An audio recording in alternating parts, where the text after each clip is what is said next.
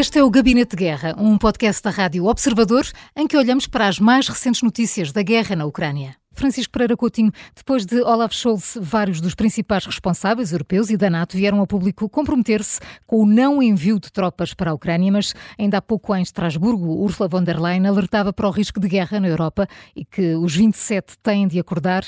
Eh, vamos ter aqui um sério problema no futuro para resolver? Bem, Maria, nós, nós temos um sério futuro, um sério problema neste momento.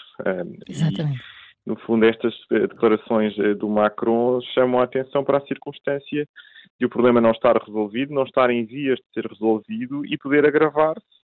E, e, é preciso tomar medidas, especialmente num contexto internacional particularmente difícil para a Europa, que resulta da circunstância de nós não termos a certeza de que os Estados Unidos vão continuar a apoiar a Ucrânia e, e, o que é mais preocupante para nós, se no futuro irão defender a Europa, porque uma administração Trump nativista poderá colocar em causa a própria NATO. E isso levou a que Macron tivesse convocado esta conferência no momento em que se percebe que a Ucrânia está a sentir algumas dificuldades resultantes justamente de o apoio americano ter secado no final do último ano e neste momento na Europa nós não conseguimos dar resposta aos pedidos militares uh, ucranianos. E, portanto, se a situação se agravar, nós temos que, temos que discutir e perceber aquilo que podemos fazer. E foi isso que Macron disse. Disse que nada pode estar excluído e que temos que fazer tudo o que estiver ao nosso alcance para impedir uh, uma vitória da Rússia, porque uma vitória da Rússia vai colocar em causa a estabilidade e a segurança na própria Europa. Portanto, é a nossa própria existência que está em causa e isso, isso serve no essencial para preparar as opiniões públicas ocidentais para uma possibilidade que neste momento é meramente teórica e eventualmente temos que enviar uh, soldados para a Ucrânia, porque é na Ucrânia que verdadeiramente se está a discutir a segurança europeia, não é? José Filipe Pinto, e já agora a sua opinião também sobre isto e o que é que motivou ou que levou Macron a sugerir uma ideia que depois todos negaram? Ora bem, primeiro que tudo, a Europa não estava preparada para a guerra e agora começa a perceber que corre o risco de a guerra na Ucrânia passar a ser um assunto essencialmente europeu. E por isso mesmo a Europa está a descobrir que também tem circunstância. E quanto a Macron, Macron foi o grande paladino da recuperação da ideia de formação de um exército comum europeu. Só que ele já teve muita dificuldade em convencer Angela Merkel, mas a situação piorou a nível internacional. Porque, por exemplo, em 2018, quando ele apresentou a ideia na rádio Europe 1, para fazer frente já aí a uma ameaça russa e também para quebrar a dependência histórica europeia perante os Estados Unidos e a NATO, Macron viu-se confrontado com duas reações contraditórias. Por um lado, Putin achou que a ideia até se justificava porque verdadeiramente acabava por uh, enfraquecer a NATO. Quanto a Trump, foi muito duro. Ele disse que Macron tinha insultado os Estados Unidos e lembrou que antes dos Estados Unidos terem entrado na Segunda Guerra Mundial, os franceses, de que Macron era presidente, estavam a aprender alemão em Paris. E por isso mesmo, o que acontece é que estas palavras de Macron acabam por ser algo precipitadas e pôr em causa se nós, apesar do Tratado de Maastricht nos ter dado uma, a, a, a criação de uma política europeia de segurança comum, se de facto nós temos mesmo essa política europeia de segurança comum. Porquê? Macron, neste momento, está muito desafiado a nível interno, mas também está ele próprio a tentar liderar a oposição à Alemanha e à estratégia da Alemanha relativamente a, a, ao apoio europeu, ou da União Europeia, se preferirmos, à Ucrânia. Só que talvez há aqui dois elementos que convém recordar. O primeiro, segundo o Instituto Internacional de Pesquisa da Paz de Estocolmo, a França foi desde, desde 2017 até 2021 o terceiro maior exportador de armas. Mas quando nós percebemos que este Macron que está a tentar assumir protagonismo e a liderança do, da, da, condução do processo de apoio europeu à Ucrânia, nós percebemos que a França está os, não está entre os países europeus que mais apoio têm prestado à Ucrânia a nível militar.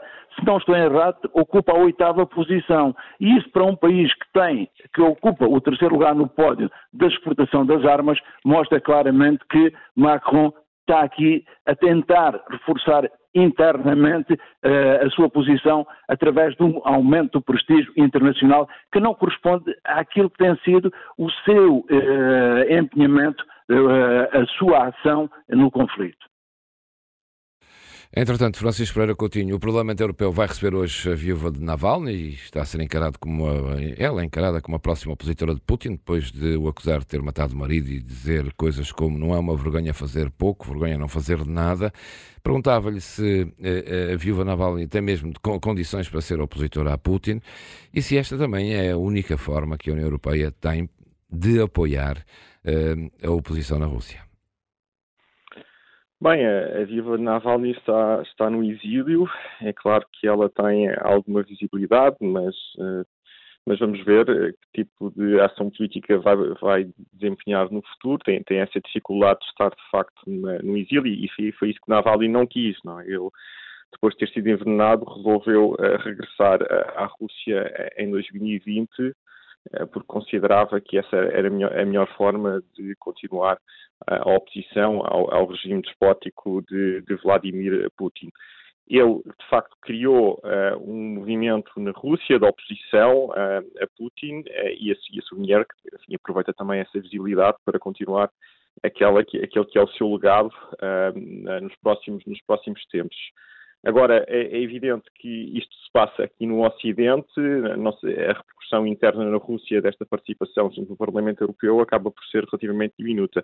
Há outros dissidentes uh, políticos russos que continuam presos, é, por exemplo, um jornalista, uh, Karamurza, que regressou uh, já, já em 2022 uh, e foi uh, condenado a uma pena de prisão bastante longa por, por criticar a guerra e, está em, em condições de prisão muito semelhantes ao próprio Navalny e, e, portanto, e também chegou a ser envenenado algumas vezes e, portanto, a oposição russa, os dissidentes russos não, não, não se cingiam apenas a Navalny, existem também uh, muitos, uh, muitos outros, até porque a repressão na Rússia tem, tem vindo uh, a subir desde que se iniciou este, este conflito.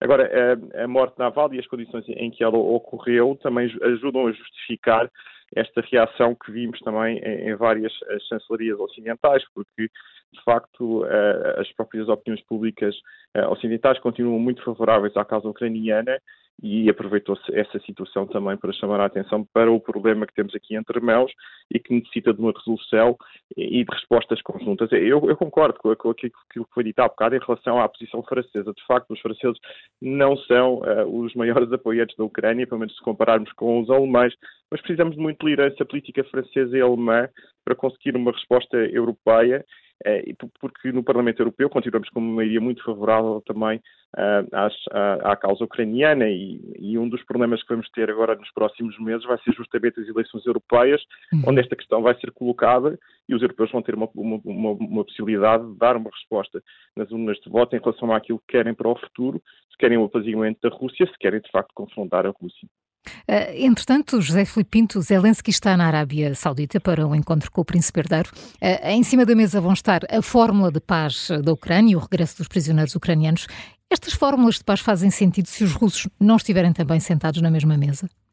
Claro que não fazem, Maria João. Os 12 pontos de Zelensky tal como os 10 pontos de Xi Jinping, mostram o quê? Mostram uma visão que eu chamo lírica, uma visão utópica, que não pode conduzir rigorosamente a lado nenhum. É evidente, nós percebemos, por exemplo, no Médio Oriente, nós percebemos que uh, o Hamas não fala diretamente com Israel, mas temos o Qatar e o Egito como mediadores, falando alternadamente com um e com o outro. Zelensky tem um projeto que ele pensa que tem nível mundial e não tem porque Putin, desde o início que eu tenho dito, Putin não está de, completamente isolado. Putin tem, portanto, os seus aliados. E nós temos de perceber que, enquanto não houver um mediador ou mediadores credíveis que falem uh, alternadamente com um e outro dos, dos, lados, é evidente que vamos continuar a ter um diálogo de surdos que nem sequer chega a ser diálogo, que é um monólogo porque a outra parte não é convocada. Portanto, Zelensky tenta obter o máximo de apoio internacional para a sua causa. Como o Francisco disse bem, a maioria, por exemplo, da opinião europeia está solidária com a posição da Ucrânia. De, os Estados Unidos começam a dividir-se e percebemos bem porquê. E, claro, temos de perceber que há outras zonas do mundo, por exemplo, no sul global, em que a Rússia, pela influência que tem, inclusive é nos BRICS, e basta pensarmos, por exemplo, na posição de Lula da Silva do Brasil, para percebermos hum. o que eu estou a dizer. É evidente que, em termos reais, há uma parte do mundo que não se revê na causa ucraniana. E por isso mesmo, eh, enquanto tivermos aquilo que se chama propostas de paz acabam por ser ultimatos. E porquê ultimatos? Porque, em termos reais, apenas uma das partes põe as condições e não está disponível para debater com a outra das partes. E impõe condições de tal maneira duras que é evidente que a outra parte, mesmo que chamada à mesa das negociações, não tem a mínima condição para as aceitar. Portanto, isto é um monólogo apenas de uma das partes, com a outra parte a fazer ouvidos de mercador, apesar de também não ser chamada a mesa das negociações. O Gabinete de Guerra é um podcast da Rádio Observador. Vai para o ar de segunda a sexta, depois do noticiário das nove e meia da manhã e tem uma nova edição depois da síntese das quatro e meia da tarde. Está sempre disponível em podcast. Eu sou a Maria João Simões.